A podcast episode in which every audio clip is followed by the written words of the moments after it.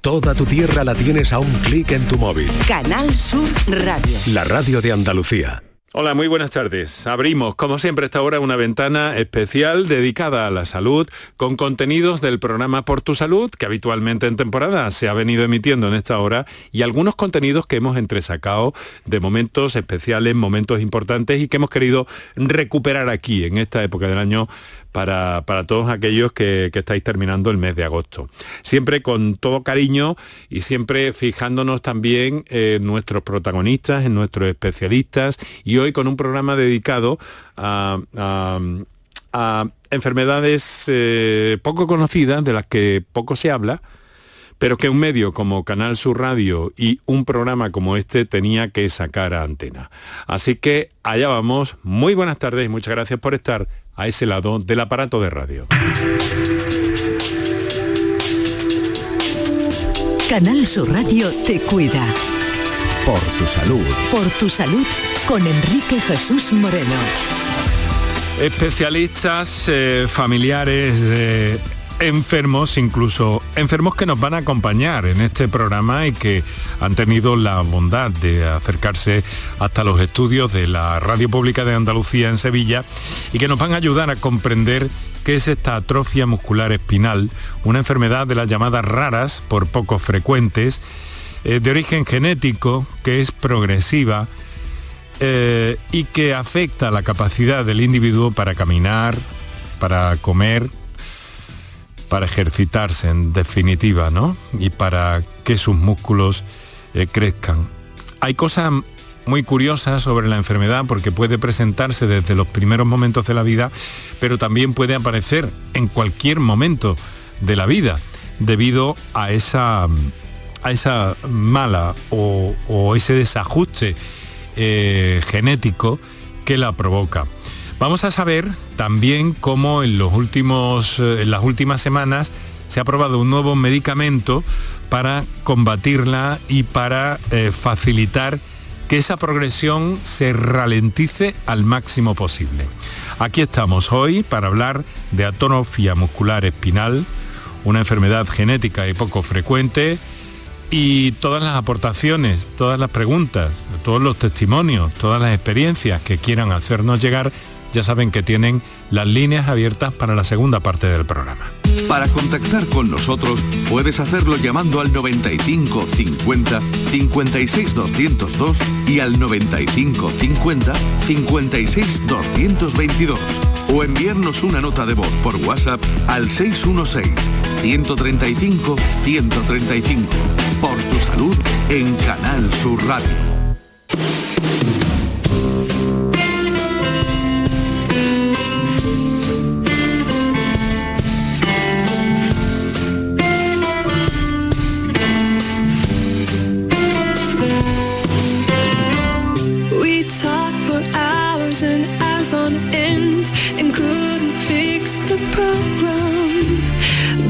Son las 6 de la tarde, casi 8 minutos ya. Y no nos gusta nunca perder el tiempo, pero sí ayudarnos de estos puentes musicales que hoy ha seleccionado Paco Villén, estas transiciones musicales en el programa. Eh, ¿Saben? Me cuesta trabajo por dónde empezar, cómo seguir un protocolo. Así que lo voy a hacer de la forma más eh, sencilla y directa y con mi agradecimiento que sea posible. Em, nos acompaña Adela González Calle, que es una persona que tiene 18 años y que tiene esta enfermedad, la atrofia muscular espinal. Hola, buenas, tardes. Buenas tardes, Adela, ¿qué tal? ¿Cómo estás? Muy bien. Acabas de cumplir 18 años, me han dicho, ¿no? Sí.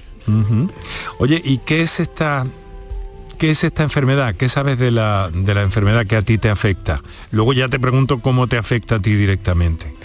Bueno, teóricamente de la enfermedad, vamos, a mí nunca, mis padres nunca me han ocultado absolutamente nada de la enfermedad. Yo sé que es una enfermedad degenerativa que afecta a las neuronas motoras y, bueno, pues que el empeoramiento, digamos, es, es, progresivo, ¿no? Aunque es verdad que con los tratamientos, el tratamiento que he estado, en el que he estado metida desde hace cuatro años ya, es verdad que creemos que ha logrado mejorar un poquito la situación, ¿no? Pero en, general a mí nunca me han ocultado nada de la enfermedad y creo que, vamos, hay que aprender a vivir con ello y, y ¿Y cuándo supiste que tenías esta enfermedad, Adela? Pues yo nunca caminé, así que sobre los nueve meses por ahí ya mis padres pues empezaron a, a sospechar, no, oye, la niña no camina. Y, y yo, bueno, pues desde que tengo uso de razón, yo sé que tengo la atrofia muscular espinal y, y vamos, como nunca he caminado y siempre he ido en silla de ruedas, pues nunca ha sido un misterio para mí, ¿no? Siempre te la, te la, te la diagnosticaron tempranamente entonces. Sí, sí, sí. Y eso fue importante, ¿no? Sí, porque al fin y al cabo eh, empiezas ya a acostumbrarte a este estilo de vida desde que eres muy pequeña, ¿no? Yo llevo usando silla de ruedas eléctricas desde que tengo cuatro años y claro, ya aprendí a manejar la pequeña y eso pues yo creo que ha sido una ventaja ya pues en mi día a día, ya en el colegio entre ya sabiendo manejar la silla y no sé, yo creo que ha sido bastante bueno. Acabas de cumplir 18 años, ¿no? Sí, ¿Cuándo? en marzo del año pasado, bueno, ya estoy más cerca de los 19. De los 19, Sí. bueno, perfecto. ¿Y cómo, cómo fue tu cumpleaños, Adela? Pues muy bien, lo celebramos en mi casa, que tengo la suerte vamos, de tener una casa que tiene jardín y tal. Y entonces pues invité nada, a todos mis amigos y estuvimos allí. Pues pasando el rato, cenando y tal. Muy bien. Porque ¿a qué, te, ¿a qué te dedicas? ¿Estás estudiando? ¿Qué estás haciendo? Sí, yo actualmente estoy estudiando en la Universidad de Sevilla. Sí. Estoy estudiando la doble carrera de física y matemática. Y, y este es mi, mi primer año, me acabo de terminar el primer cuatrimestre. Anda, ¿y, y cómo, cómo ha salido esa experiencia? Porque el otro día hemos escuchado mucho de, de las chicas que eran, eran eh, em, en los años eh, 90, había eh, muchas matemáticas y muchas físicas, pero que había decaído la cosa, lo he escuchado en varias ocasiones. Sí, es verdad que, vamos, yo estudié el bachillerato tecnológico y es verdad que el porcentaje de chicas que hay en el tecnológico siempre es mucho más, vamos, es mucho menor al, de, al que hay de hombres. Y en la carrera igual, aunque en matemáticas, incluso yo creo que de las carreras técnicas que, que tiene más, más mujeres. Pero es verdad que en mi doble grado, por ejemplo, somos 20 y solo 5 de ellas somos chicas. Que aún así no, no es un porcentaje muy bajo para las carreras de... Oye, ¿y qué, qué sale de la, de la física y las matemáticas combinadas? ¿Qué dirías que sale? Pues por ahora solo estoy empezando, pero es verdad que, vamos, yo estoy, me considero una enamorada de mi carrera porque llevo queriendo estudiarla mucho tiempo Ah. y es verdad que era complicado entrar por una nota de corte alta y tal, pero es que a mí el mundo de la física sobre todo, las matemáticas también me gustan, pero la física es, yo creo que es mi, mi pasión y es lo que quiero dedicarme. ¿Y, y miras ya a, a alguna especialidad en concreto? ¿Te, te gusta algo? Porque la física lo decimos así y, y, claro, en los medios suena la física, la física, pero físicas hay muchas, ¿no? Está la, la- la astronomía, está eh, la física cuántica incluso ahora, que hace las cosas más complicadas y más sencillas al mismo tiempo. No sé si estás de acuerdo conmigo. Sí, sí, totalmente. Y, y- y hay muchas especialidades. ¿Tienes alguna mira ya en ese sentido? Hombre, a mí siempre me ha apasionado el tema de la astrofísica, ¿no? Del espacio, todo lo que es entender los agujeros negros y, y la orbitación de los planetas. A mí me gustaría mucho hacer un máster en astrofísica cuando termine la carrera, Mm. pero bueno, ya se verá, porque a medida que la vaya estudiando, a lo mejor descubro campos que me, me gustan más todavía. Claro, estás en el momento de poder apuntar a donde quieras, ¿no? De Mm. dar el volantazo Sí, sí, sí. hacia donde más te guste. Oye, es un placer que, que puedas estar esta tarde con, con nosotros Placer para mí. y, y que bueno, que esté en la radio, que además es física, básicamente es física también, ¿no? Sí, sí. Desde luego, cuestión de ondas en el día de la radio, además. Eh, muchas gracias. No, no, no, no te quedes ahí. Esto no va a no vamos a terminar de hablar contigo y de escuchar aportaciones. Eh, déjame presentar al resto de, de los invitados que nos acompañan. En primer, en primer lugar a tu madre, Adela, Adela Callariza.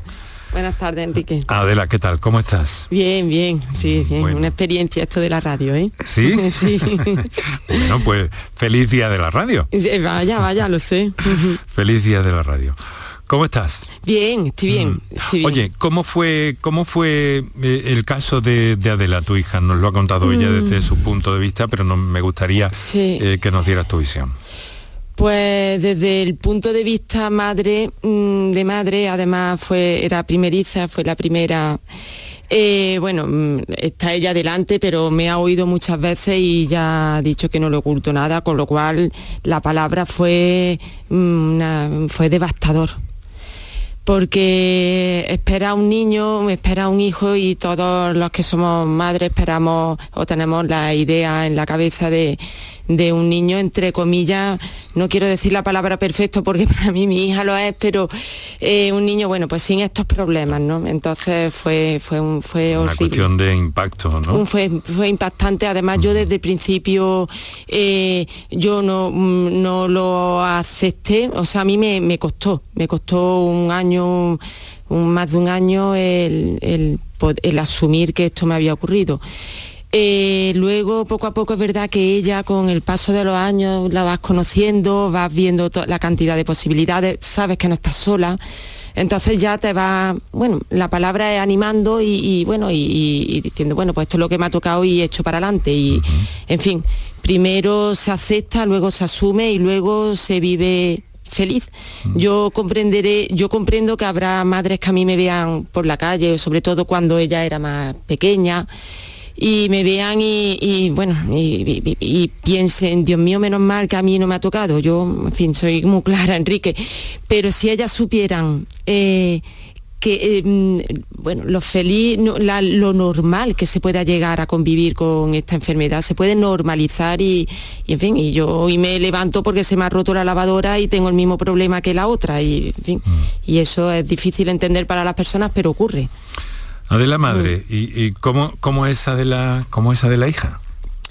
Pues Adela hija es mm, una mujer ya, diría que es casi una mujer y es, fuerte, es digna, muy digna, es una persona muy, se quiere mucho y lo que más me asombra de ella es que mm, eh, normaliza su vida con la... Ella en muchas cosas aparte del AME. Es decir, ella no piensa en su enfermedad como incapacitante. Evidentemente, claro, ella mm, eh, cognitivamente no, está afectada porque esta enfermedad no afecta a la parte cognitiva. Entonces ella es muy consciente de sus limitaciones, pero aún así sabe adaptarla mm, a la vida normal.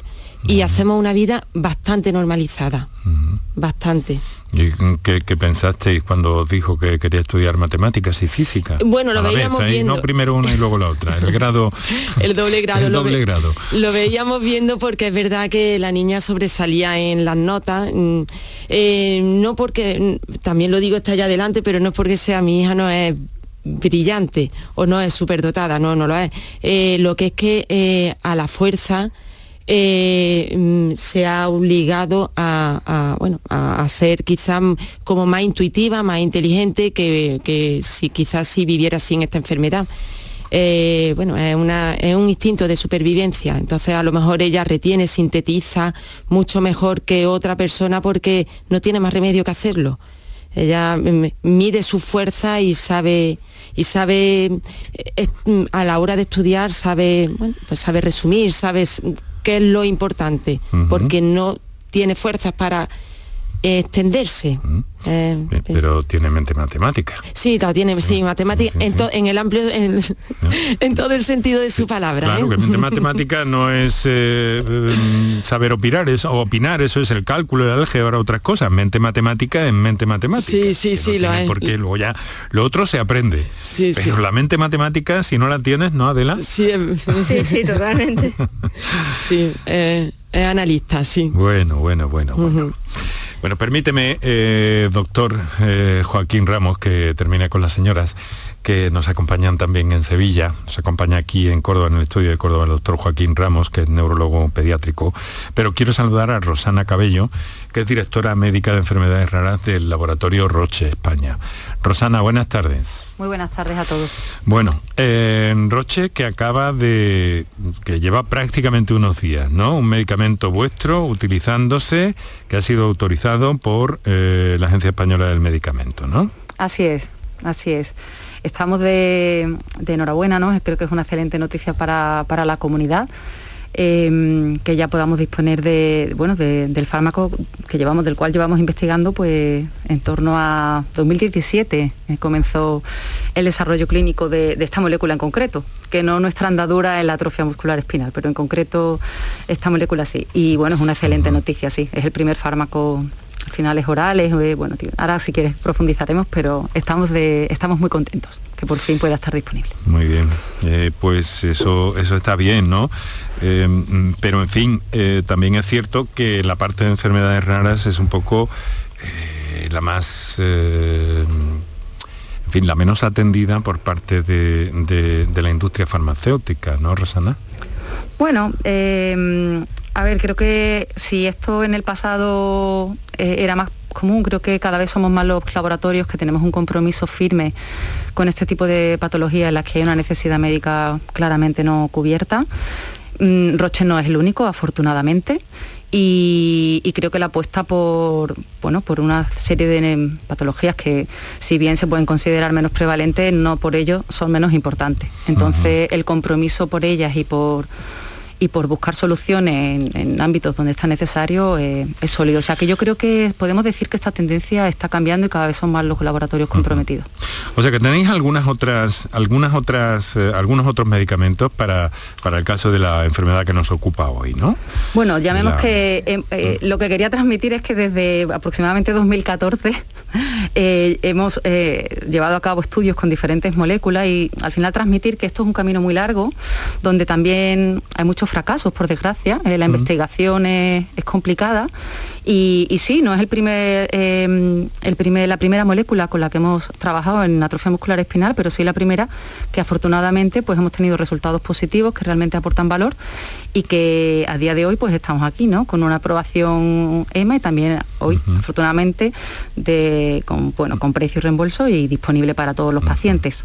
Pero sí también en Roche tenemos otras moléculas de enfermedades raras, que no necesariamente la AME, también neuromusculares. Bueno, confío en que si escucháis ahí algún parámetro que os resulta chocante por la referencia temporal, estamos eh, redifundiendo esos contenidos que en los primeros eh, meses, durante la última temporada hemos estado repasando temas durante este mes de agosto, hemos recuperado sonidos, hemos recuperado protagonistas, hemos recuperado información, divulgación, ideas y experiencias de muy diverso tipo. Y por eso que ahora que estamos repitiendo puede que en algún momento encontréis alguna disonancia y espero que sepáis entenderla.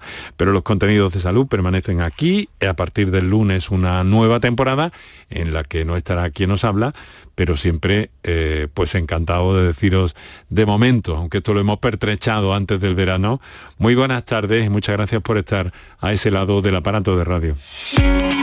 Enrique Jesús Moreno, por tu salud, en Canal Sur Radio.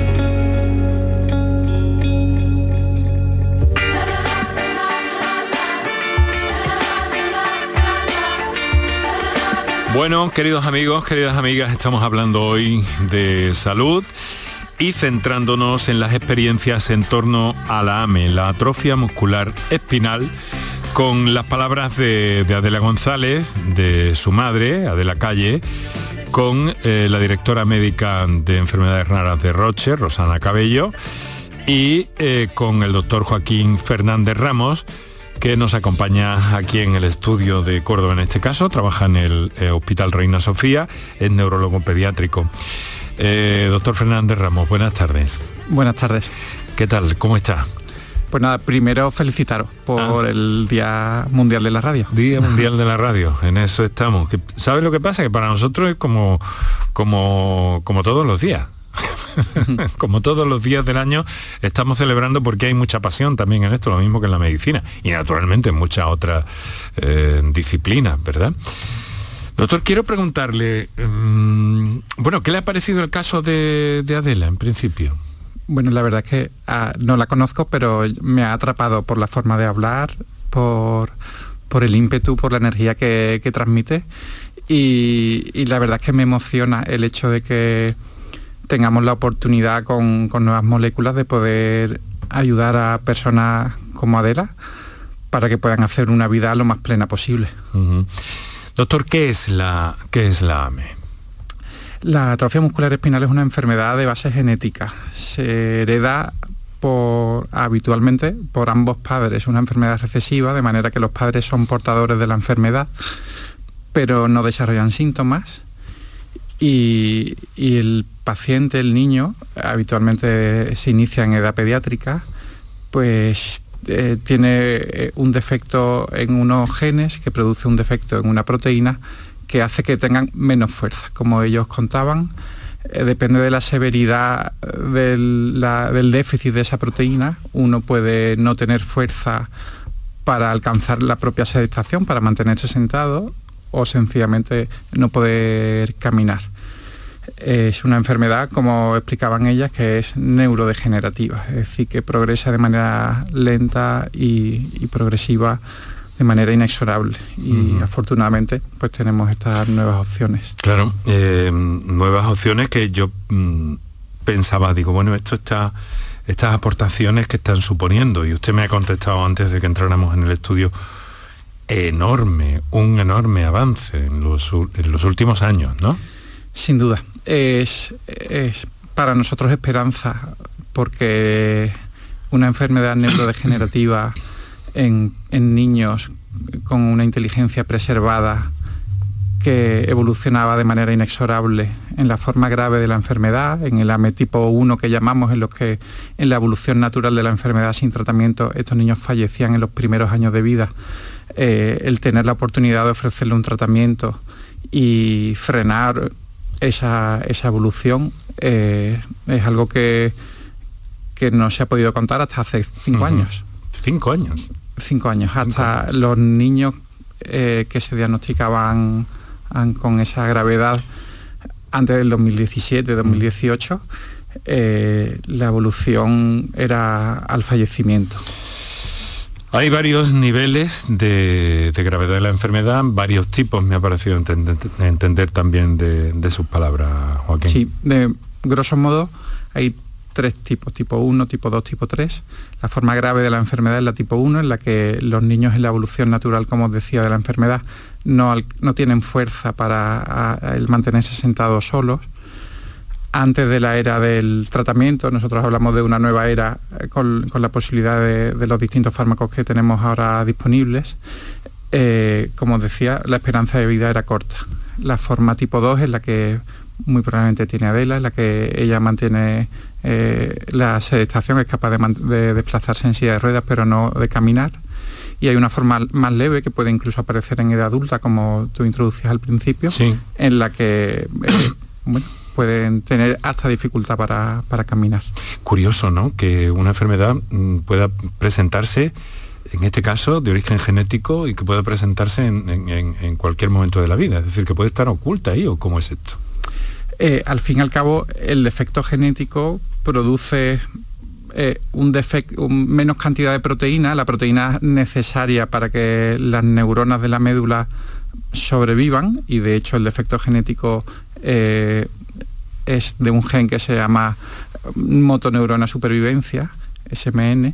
Eh, si tienes más proteínas, pues tienes más fuerza y los síntomas aparecen más tarde. Si tienes menos, menos proteína, menos fuerza y los síntomas empiezan antes. Y esto me dice que ha sido un hallazgo reciente, ¿no? Una aplicación reciente, ¿no? Eh, es en los últimos cinco años cuando han aparecido las posibilidades terapéuticas y, cada vez tenemos más, más fármacos disponibles como, como eh, el, que ha comentado Rosana. Y bueno, tan sencillo como eh, niños diagnosticados en los últimos años con un diagnóstico precoz e iniciando un tratamiento pronto, le ha cambiado la vida. Mm. Niños que el, eh, tenemos en consulta que anteriormente en su evolución fallecían y que con este tratamiento hemos conseguido que, se sienten, algunos que se pongan de pie, con lo que eh, es algo mágico. Em, Adela, Adela hija, tienes ese espíritu investigador, esa inquietud científica. ¿Tú estás al tanto de los avances que se van produciendo en este campo de tu enfermedad? Sí, yo, vamos, intento enterarme de, lo máximo posible también de lo que me cuenta mi madre, ¿no? Que está mucho más puesta que yo. Y sí, pero me suelo enterar de, todos los avances que hay. ¿Y, qué te parecen? ¿Cómo ven las cosas? Hombre, pues es esperanzador, ¿no? Porque es verdad que es una enfermedad que, que, hombre, cuando a mí me la diagnosticaron, pues se sabía más bien poco. Entonces, es esperanzador que, que las farmacéuticas estén viendo mm, las enfermedades raras y que estén poniendo pues ímpetu en, en encontrar cosas e investigar sobre ellas, ¿no? O sea, que ves que hay, hay un buen caldo de cultivo, ¿te parece? Sí, sí, yo creo que sí. Eh, Rosana, eh, ¿qué, qué, qué incidencia, qué prevalencia tiene la, la enfermedad, al menos en datos que, que podamos referirnos en nuestro país, no sé si en Andalucía? Bueno, pues el tema de Andalucía es eh, justamente tenemos eh, en torno a datos poblacionales, ¿vale? Eh, Sí. voy a decir ahora una estimación, porque realmente el tema de registros y de datos fiables sobre eh, la prevalencia es que es eh, un tema pendiente. Y de hecho muchos investigadores y, y, bueno clínicos de centros de referencia están trabajando duro precisamente para para poder generar registros fiables también desde la asociación de pacientes Fundame. O sea, que, que hay infradiagnóstico en este caso, aún siendo Eh, tan... pues puede ser que eh, efectivamente las formas menos severas de la enfermedad que son las formas que toda que bueno pues que, que puede haber que sí puede haber casos que no haya pasen que- desapercibidas o, o- Sí, o hay- sean diagnosticadas de Sí, otra, hay de otra formas, enfermedad. formas menos graves de la enfermedad, como algunos tipos 3 y tipos 4, que efectivamente pues puede ser que no tengan un diagnóstico genético, entre otras cosas porque el gen de la SMN se eh, descubrió en 1995, o sea, es, fue ayer prácticamente, ¿no? Entonces existen muchos diagnósticos probablemente de atrofia o de problemas degenerativos, neuromusculares, pero que no estén filiados como una atrofia muscular espinal eh, tal cual. Y, mm, o sea que efectivamente sí que hay casos, sobre todo, en- por- obviamente por las características de la patología, lamentablemente esto ocurre en, en pacientes adultos, pues como ha mencionado el doctor previamente, en los casos más severos, antes de la aparición de los tratamientos, no, eh, pues no, no sobrevivían, ¿no? Entonces, En- en una cosa, eh, eh, Joaquín, entonces en este caso eh, estamos hablando también de que mm, cómo se diagnostica la AME. Un diagnóstico... Realmente el diagnóstico es puramente clínico, Es es, decir, es por los síntomas que, nos cuenta la familia, que exploramos. Y hoy día, puesto que el tratamiento es, eh, es importante que se haga de manera precoz, nos vamos directamente desde la consulta del especialista, nos vamos directamente al estudio genético, Ujú. porque urge empezar el tratamiento pronto. ¿Y ahí ya se, se determina finalmente o no, no se Y- salta un, paso, digamos, de, de- Antiguamente, forma, ¿no? al no haber soluciones, se hacía un procedimiento, digamos, vía ambulatoria, uno lo sospechaba, se Mm. planteaba hacer distintas pruebas. Mm.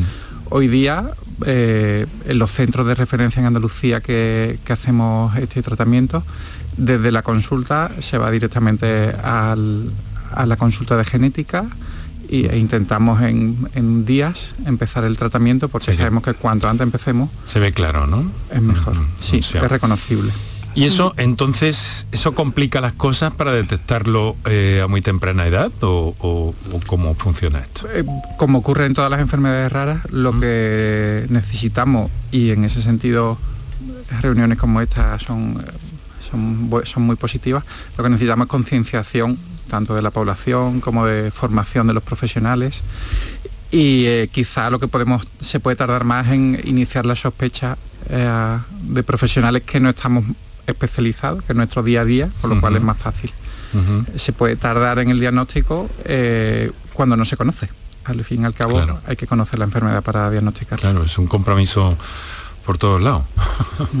no toques por donde lo toque. Bueno, quiero deciros, a partir de este momento, Adela, Adela, hija de la madre, Rosana, eh, Joaquín, que cualquier cosa que queráis introducir en el discurso de cada uno de vosotros, eh, casi que pudiéramos tomar un- un- un- una merienda con cafetito y algún bizcocho o alguna cosita así, pero que, que lo hagáis con toda tranquilidad, ¿vale? Con Vale. toda tranquilidad. de acuerdo. Ahora le voy a decir una cosita a, a los oyentes.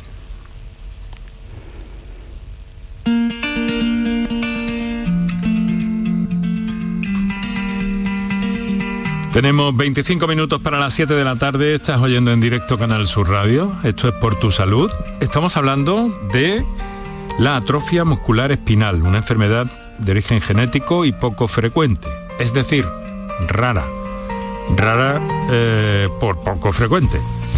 Este último día del mes de febrero, Día de Andalucía, se celebra el Día de, las Enfermedades Raras y nos gusta siempre en los días previos, pues, eh, mm, en fin, eh, haceros, eh, haceros llegar que hay una problemática aquí, que hay unas experiencias vitales maravillosas también y que hay gente trabajando inquieta y gastando su, su, solidaridad, su tiempo, su capacidad investigadora, según los casos, su trabajo, en combatir esto que es una lucha, que es una pelea muy dura. Una pelea muy dura porque estamos hablando de miles de enfermedades raras y saben ustedes que en este programa les prestamos toda la atención que, que nos es posible y que cada cierto tiempo estamos con ello. Tenemos un gran colaborador ahí en la figura de, Manuel Pérez, que es el presidente del Colegio de Farmacéuticos de Sevilla, además de presidente eh, o implicado en la Fundación Mewer de medicamentos de enfermedades raras y medicamentos huérfanos. Entonces, Rosana, eh, con nuestro saludo para los oyentes de Canal Sur Radio también en la madrugada y quienes nos escuchan a través de, redes sociales o del propio o de la propia aplicación de Canal Sur Radio en cualquier parte del planeta y a cualquier hora del día o de la noche, que sepáis que estamos también con vosotros. Pero que digo, entonces, eh, Rosana, de alguna manera, pues que este eh, que habéis presentado es un medicamento ya no huérfano, ¿no? ¿Cómo, cómo esto? Que nos enteremos un poco, acláranos. Sí, afortunadamente la atrofia muscular espinal ya en cuanto a en cuanto a eh, medicamentos ya no, podemos considerarla huérfana y si siempre queremos más en cualquier caso. ¿eh? Hay que decir que la ambición de seguir investigando y seguir avanzando no, no cesa y de hecho eh, en Roche seguimos eso con combinaciones incluso de, tratamientos que puedan ir un pasito más allá. Pero sí, afortunadamente pues hay diferentes opciones para que cada paciente también pues, pueda beneficiarse de aquella que se ajuste mejor a, sus necesidades y en el caso de de, Riciplan, pues, pues bueno, es una opción que creemos que tiene mucho que aportar a, todos los pacientes de atrofia y al ser pues una molécula pequeña de distribución sistémica y esto quiere decir que se distribuye por todo el organismo, no solamente en el sistema nervioso central y, que parece increíble, ¿no? Pero eh, bueno, se ha conseguido que siendo algo tan sencillo como un jarabe que uno puede tomar por la mañana en casa, eh, una vez al día. Mm, parece casi no casi ciencia ficción pero realmente es capaz de entrar en nuestro organismo distribuirse por todos los tejidos mm. e incluso atravesar la barrera hematoencefálica y modificar la, eh, transcripción de un gen y, la, y la producción de una proteína, ¿no? La proteína que comentaba antes el doctor. el proceso es eh, asombroso, ¿eh, Adela? Eso tiene una, eso tiene una matemática, ¿eh? Yo, Enrique, como madre, bueno, porque Adela lleva participando en un ensayo, ya llevamos, ya fuimos de las primeras en cuatro años y medio, eh, es emocionante cómo ves que tu, cómo vas viendo que tu hija va adquiriendo hitos, um, un, simple peinarse o maquillarse porque a ella le gusta, se maquilla tal, en fin, eh, cosas que antes no podía hacer y que, y que ahora, en fin, abrir una botella, eh, cosas que para otras personas son insignificantes, mm. en el día a día no nos damos cuenta, no valoramos, las personas que no tenemos estamos afectadas. Eh, es emocionante ir viendo pequeños avances en, su día a día. ¿Y eso ha sido Adela con el con el medicamento este? Sí, sí, eso fue a raíz de del ensayo clínico. Del ensayo, yo pensando, muchas veces me preguntan qué es lo que le nota. Bueno, pues no te, aparte de pequeños gestos que ella hace, que yo le noto vitalidad, le noto energía. Eso es lo que eh, eh, no sabría expresarlo de otra manera.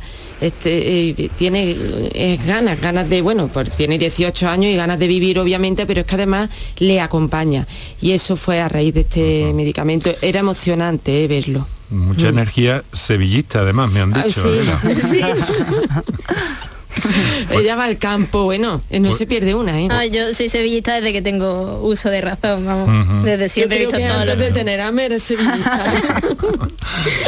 ¿Y cómo, va este año? Hay que ver cómo va el Sevilla este año, Adela. Telita, llevamos tres o cuatro partidos que bueno, quitando el Barça, a ver si seguimos la buena racha. Bueno, vamos a ver si van cambiando las tornas. ¿eh?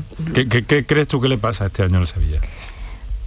Yo qué sé, es que no sé, se ha ido una buena parte de la defensa, ¿no? Que eran los defensas centrales que teníamos el año pasado, Mm. que eran Diego Carlos y Cundé, que yo creo que eran una pieza clave en el equipo. Pero bueno, no sé, ya se va viendo otra faceta. Y A ver ahora, cómo y ahora son una pieza clave en la cuenta corriente del club, mujer. claro, claro. Eso también. Bueno, vamos a lo que vamos. Eh, hay una cosa eh, que me gustaría eh, preguntarte, Adela Madre. Eh, ¿cómo, está, mm, ¿Cómo está el asunto de eh, el asociacionismo del, del, eh, en torno a la AME? Pero antes me vas a permitir, porque tenemos una llamada Sí. y casi se me olvidaba, porque estoy entusiasmado con vosotros, y casi se, se me olvidaba que tenemos una llamada desde los barrios, desde Cádiz. Es José Antonio quien nos ha telefoneado. José Antonio, buenas tardes. Eh, hola, buenas tardes. ¿Qué tal? ¿Cómo estás? Eh, bien, pues voy en el coche y Sí. felicitaros primero por vuestro programa porque eh, lo suelo escuchar prácticamente casi todos los días y, y hoy ha coincidido que salió un poquillo antes del trabajo y venía escuchando el programa vuestro y, Sí, y, bueno, estabais hablando del tema de las enfermedades raras, de la distrofia y, sí. y pues yo por desgracia también pues, o por suerte como dice la chica, porque mi hijo se siente con ganas de vivir Sí. que tengo también pues un hijo con, con distrofia muscular. No es la espinal, pero es otro tipo que hay. Mm. Distrofia muscular. Es, es otro, es otro tipo de enfermedad, ¿no? Pero... Sí, es una distrofia muscular igual, Ujú. prácticamente tiene los mismos síntomas. Sí. Eh, va perdiendo debilidad y va perdiendo pues, fuerza en sus músculos y todo eso. ¿Y, y qué querías preguntarle algo a nuestro neurólogo? Pues yo quería preguntarle, mi hijo lo ven en, en Virgen de Rocío en Sevilla y si, si hay algo para, para el tipo de, la distrofia que, que él tiene. Él ahora mismo la enfermedad también como la de la chica esta que no tiene. Ya. Y si hay algún fármaco o algo en la investigación también para que pueda O sea, frenando. Pregunta para el doctor y pregunta para la directora médica de enfermedades raras. Eh, a ver, vamos a empezar por Joaquín, doctor. Buenas tardes, José Antonio. Entiendo que el diagnóstico de tu peque es una distrofia muscular de Duchenne. ¿Es así? Sí, sí. Bueno, sabes perfectamente que, que hay muchas líneas de investigación, no solo a nivel nacional, sino a nivel internacional. Eh, tanto la enfermedad de Duchenne como la atrofia muscular espinal son las dos enfermedades neuromusculares más frecuentes en la edad de inicio en la infancia. Y, y hay mucha carne en el asador en la investigación en el Duchenne. Eh, como en la atrofia muscular hemos llegado a, tener un tratamiento ya comercializado que nos está modificando la enfermedad, pues desgraciadamente en, en el Duchenne no hay un fármaco hoy comercializado que nos cambie, salvo en algunos casos excepcionales con un tipo de, de defecto genético específico. Eh, lo que tenemos, como sabes, es- son los corticoides que frenan el desarrollo de la enfermedad de manera temporal y necesitamos más y más investigación para, para poder ofreceros una solución. José Antonio. Sí, Eh, mm, Rosana, Sí. eh, ¿cómo, cómo, cómo va, por lo menos eh, a nivel de tu marca, de tu laboratorio, Pues, la investigación sobre, este- sobre esta enfermedad? Pues sin duda, sí, la distrofia muscular de Duchenne es, un área con muchísima necesidad y, y estamos trabajando en ello. Debo decir que em, tenemos un acuerdo con otro laboratorio americano que se llama Sarepta y gracias a este acuerdo, pues todo lo que estamos investigando y desarrollando una terapia génica para distrofia muscular de Duchenne y ya se encuentran el desarrollo clínico en fase 3, que para los que no conozcan quizá bien lo que significan las fases, pues es como en la fase última antes de, de, bueno, de básicamente para demostrar la eficacia y la seguridad de un fármaco Sí. antes de cualquier tipo de aprobación. Sí. Así que, bueno, creo que vamos por un buen camino, eh, pero todavía con cautela porque Vale. es un camino largo. Pero estamos si- trabajando en ello, que es lo que y le si quiero fuera bien. ¿cuándo puede estar ese medicamento en la calle disponible? Eh, pues esto lamentablemente, o bueno, según están las cosas hoy día de hoy, depende del país No donde uno un- viva. Mm. Entonces, em, em, sí, aquí por aterrizarlo a nuestro terreno, vamos a tener que esperar un poquito y, bueno, si todo va bien, para ver qué tal, eh, como pronto 2025 y luego ya viene un precio reembolso, queda camino, queda camino. Pero estamos en ello, que es lo importante. Y, llegará, llegará. Si no este otro, llegará porque hay mucha investigación en Duchenne y llegará. Sí, doctor. José Antonio, el ven a tu peque en, Virgen del Rocío. En Virgen del Rocío se hace investigación, se hacen ensayos clínicos en la enfermedad de Duchenne. Han participado, sé de buena tinta, ah. que los profesionales eh, en neurología pediátrica que atienden a niños con enfermedad de Duchenne se vuelcan en esta enfermedad tan grave y participan en ensayos, ensayos que son a nivel nacional y, multicéntricos a nivel internacional, con lo que eh, yo creo que eh, también para un padre es necesario saber que, está en buenas manos y que, que todo lo que se puede hacer se está haciendo. José Antonio, un fuerte abrazo y muchas gracias por tu llamada, hombre. Eh, gracias a vosotros, a vuestro programa y, a los doctores y a todos los que siguen esta investigación y, y que esperemos que algún día pues esto sirva, si no para mi hijo, sino para todos los que vengan por detrás. Darle también la enhorabuena a esta chica, como ella ha dicho, ¿no? que sus ganas de vivir, sus ganas de, seguir el día a día como una persona normal, como se ha criado con la enfermedad y, yo le, admiro. Mi hijo también tiene 15 años, él dejó de caminar con, con 10, porque él sí caminó y corría y desde que le diagnosticaron la enfermedad pues es fuerte y, tiene ganas de vivir y, eso con lo, con lo que nos quedamos, ¿no? Los, padres ayudándole y, ya está, no, no, no nos quedan otras, ¿no? Y ya está, solamente pues daros las gracias a todos y que y a los doctores y que, esperemos que, la esperanza pues llegue pronto para, para todas las personas que tienen enfermedades raras es un, Es un buen mensaje. No podías decirlo mm, de, mejor, nadie podría decirlo mejor que tú, José Antonio. Un fuerte abrazo. Muchas gracias, igualmente, doctores. Hasta luego. Tenemos 13 minutos para las 7 de la tarde. Esto es por tu salud, aquí en Canal Sur Radio.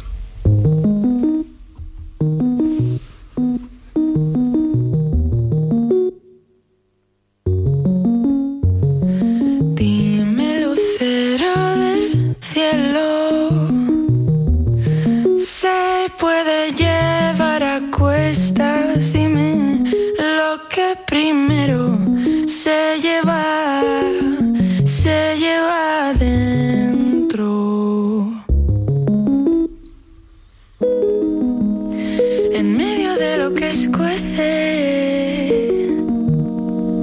el pálpito y la paciencia. Toco todo lo que me nace, del secreto a la estridencia. Adela, música te gusta? ¿Cómo estamos de música? Pues, a ver, a mí me gusta una música muy variada, la verdad. Bueno, puedo destacar cantantes así o bandas, Ed Sheeran, Imagine Dragons, Coldplay, ¿no? Pues son de mis bandas así más favoritas. Ah, buena, buena, buena formación, buena cultura musical tiene, ¿eh? Sí, sí, sí. ¿Eso de dónde te viene? ¿De la mamá, del papá o lo has cogido tú por ti misma? Bueno, de mi padre escucho mucho bandas como Queen o Guns N' Roses, que son así un poco más antiguas y las actuales, bueno, pues de la radio, de las redes sociales. No, escúchame, no digas no diga más antiguas, mujer, que, bueno, que citado dos bandas que tienen eh, temas universales. Le iba a reñir yo, Enrique, ya le iba a reñir. bueno, eh, doctor, eh, este nuevo fármaco, este nuevo medicamento, lleva en, utilizándose ya a nivel de, uso tras su aprobación para su uso y demás, muy poquitas semanas, ¿no? Hay pacientes como Adela que llevan años recibiéndolo por ensayo clínico, incluso hay casos en España que utilizan este medicamento por uso compasivo, que es una forma de empezar a iniciarlo antes de la comercialización, que ha sido este enero. Con lo que ahora se abre, se amplía el arsenal de medicamentos que tenemos ante, ante esta enfermedad y así poder ofrecerle esperanza a estas familias. Lo de uso compasivo, a mí que, no me gusta, que siempre le digo a, a, todos mis amigos médicos, le digo, tenéis que buscarle otro término. Otro nombre. Pues ¿También lo llamáis así en vuestro terreno, Rosana? Sí, sí, sin duda, es eh, efectivamente es el, la nomenclatura universal, por así decirlo. Sí, sí, sí. de esta forma de.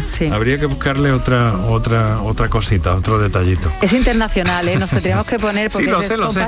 Pero no, he podido. mira, Rosana, no he podido eh, evitar mostrar mi, mi, Pero estoy de acuerdo, ¿eh? Sí, sí, sí. de todas formas suena Gloria cuando lo estás esperando. Exacto. Suena Gloria. Exacto. Buena, buena apreciación, buena apreciación. Y entonces eh, estamos ahora luego ya se revalúan otra vez lo, cuando ya se usa eh, diariamente en abierto de alguna manera o cómo cómo lo hace, cómo va este proceso. Realmente en, los tres fármacos que tenemos disponibles lo que hacemos es reevaluar y, mm. ver la respuesta al, fármaco, claro. el, se hace mediante, como fundamentalmente la sintomatología motora, se hace mediante escalas y se evalúa de manera objetiva cómo se preserva la, fuerza. Cuando son pequeños, se diagnostica pronto, mejoran en la fuerza. En casos en los que el tratamiento se ha empezado más tarde, nuestro objetivo, nuestra realidad, nuestras expectativas son eh, la estabilización son, están más en, frenar el desarrollo de la enfermedad. Sí, eh, Adela, ¿tú en, qué, momento estás ahora? Eh, pues yo, bueno, eh, llevo cuatro años y medio, desde julio de 2018 en el ensayo y, bueno, y ahora pues ya que se ha comercializado y va a, va a estar disponible para toda España, pues, pues seguiré tomándolo indefinidamente, vamos. Claro, porque te ha ido bien. Sí, sí, sí. Lo has dicho genial. Adela, Adela, Adela Calle. Sí. la mamá de Adela. Eh, mira una cosa, ¿cómo está el tema del asociacionismo con, respecto a todo esto? No sé si hay personas que eh, por alguna u otra razón eh, están inquietas pensando, bueno, ¿cómo cuando se presenta esto hay alguna asociación? Sí, sí. Cuéntanos, cuéntanos un poco sobre eso. En nuestro caso, en nuestra enfermedad concreta, tenemos la suerte de contar con una fundación que Fundame que bueno, yo le daría un sobresaliente en cada una de las gestiones que se proponen porque bueno, de hecho este, esta bueno, este medicamento para los tipos 2 y 3 estuvo en su duda eh, hasta que se ha aprobado finalmente, que no estuvo ahí eh, temblando.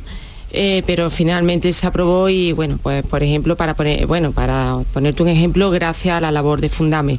Mm. Eh, y abarca, abarca a todas las familias que, quieran mm, que quieran pertenecer. Poniendo en Google Fundame ya sale. Muy colaboracionista, sí, me mm. Fundame. Fundame. Bueno. Pues eh, Adela, ¿tú qué dices? Eh, Adela González. Sí. que estamos terminando ya y que quiero que, seas tú quien, quien cierre un poco todo esto, que nos has hablado de tus aspiraciones, de tu... Eh, no sé si decir amor por las matemáticas y la física, bueno, sobre todo por la física, que no se me olvide, pero bueno, en matemáticas también ha sido buena, ¿no? Sí, sí, sí, sí, también me gusta muchísimo. Eso. Y entonces, eh, las estrellas, tu objetivo. Hombre, estaría bien. Lo que pasa es que, hombre, a lo mejor trabajar en la investigación, sobre todo de un campo tan tan poco conocido porque no conocemos prácticamente nada de lo que es el universo que nos rodea, es algo complicado, pero bueno, Aquí lo vamos a dejar. Un programa eh, con humanidad, con contenido, con información, con buenos especialistas, con buenas experiencias humanas. Como siempre, eh, lo que nos ha ocupado y lo que hemos tendido a hacer durante todo este tiempo, en la segunda, eh, no, que digo segunda, en la cuarta temporada de este programa, en la tercera época o cuarta del mismo, porque, bueno, estamos en antena a diario desde la temporada 19-20, luego nos pilló la pandemia y luego eh, pues vinieron otras cosas, ¿no? Para seguir en clave de salud. Eh, para mí ha sido un honor estar al frente de todo esto, de acompañaros y de recibir también vuestra interacción a través de, muy diversas formas, ¿no? No solo, los, no solo los teléfonos. Y en este sentido, agradecer a mi director, eh, Juan Miguel Vega, que allá por eh, finales de verano de 2019 eh, me propusiera y me encomendara posteriormente la realización de este programa diario que venía realizándose anteriormente en el fin de semana, a muy buenas horas de la mañana, muy temprana hora, quiero decir, ¿no? Entonces, hoy de alguna forma, aunque mañana tenemos todavía una cita, pues quiero agradecer eso y quiero agradecer a todos mis compañeros eh, que a lo largo de años me han ayudado a sacar esto adelante y a todo el equipo directivo, no solamente eh, al director, eh, pues también a mi, querida, a mi querida Sonia Chapado, directora de programas, que además y particularmente en esta última etapa me han dado libertad absoluta, apoyo absoluto y en definitiva la manera y las claves de sacar este programa adelante. Bueno, lo vamos a dejar aquí. Mañana volvemos con nuestro reencuentro con el doctor eh, Jesús Romero Imbroda y ahora siguen otras cosas aquí en la radio. Que vaya muy bien, muy bien, muy bien.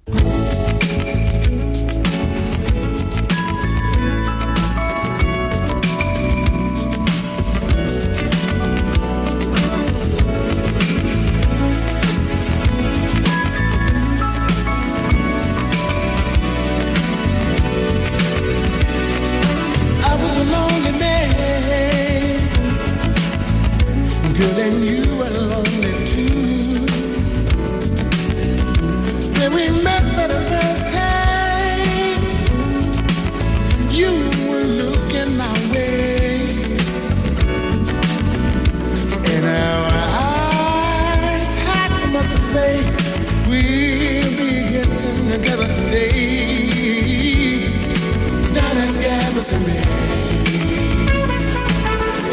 Well, I met that lady today.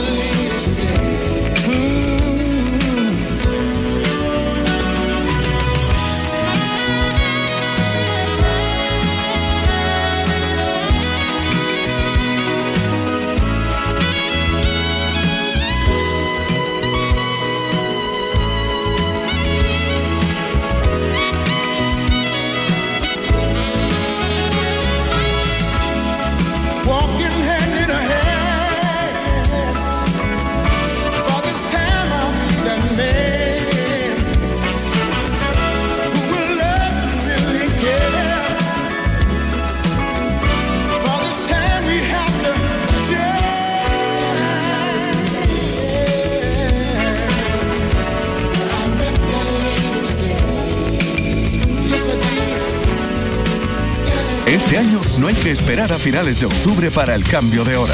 Este año cambiamos la hora el próximo 4 de septiembre, porque el programa del Yuyu cambia de hora. Creo que me va a dar un infarto que salto de alegría, que acabo de escuchar que el Yuyu va a estar desde las 3 de la tarde y muero. Y ya da por saco las tardes ahora, ya está, se acabaron las fiestas andaluzas. Qué, qué alegría, te lo siento por ti, Yuyu, se queda sin fiesta. El programa del Yuyu, a partir del 4 de septiembre, desde las 3 de la tarde, en Canal Sur Radio, la radio de Andalucía.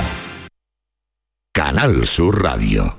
¿Se ha averiado tu termo eléctrico o calentador y no sabes dónde encontrar recambio para repararlo? La Casa del Termo tiene un amplio surtido en recambios de todas las marcas originales de agua caliente, calefacción y energía solar. Y no solo puedes adquirir tu recambio, sino también reemplazar tu calentador o termo eléctrico por uno nuevo. Estamos en Polígono La Negrilla, calle Enciclopedia 32. Contacta con nosotros en el 600 04 04 84 o en ventas arroba lacasadeltermo.es. Empleabilidad, tecnología, globalidad. Ahora más que nunca confía tu futuro formativo al Centro Universitario Universitario EUSA de la Cámara de Comercio de Sevilla. Grados universitarios en Publicidad, Periodismo, Comunicación Audiovisual y Turismo. Título oficial de la Universidad de Sevilla. Formación diseñada desde la empresa. Becas y financiación a medida. Centro Universitario EUSA de la Cámara de Comercio de Sevilla. Construyamos juntos el futuro. EUSA.es.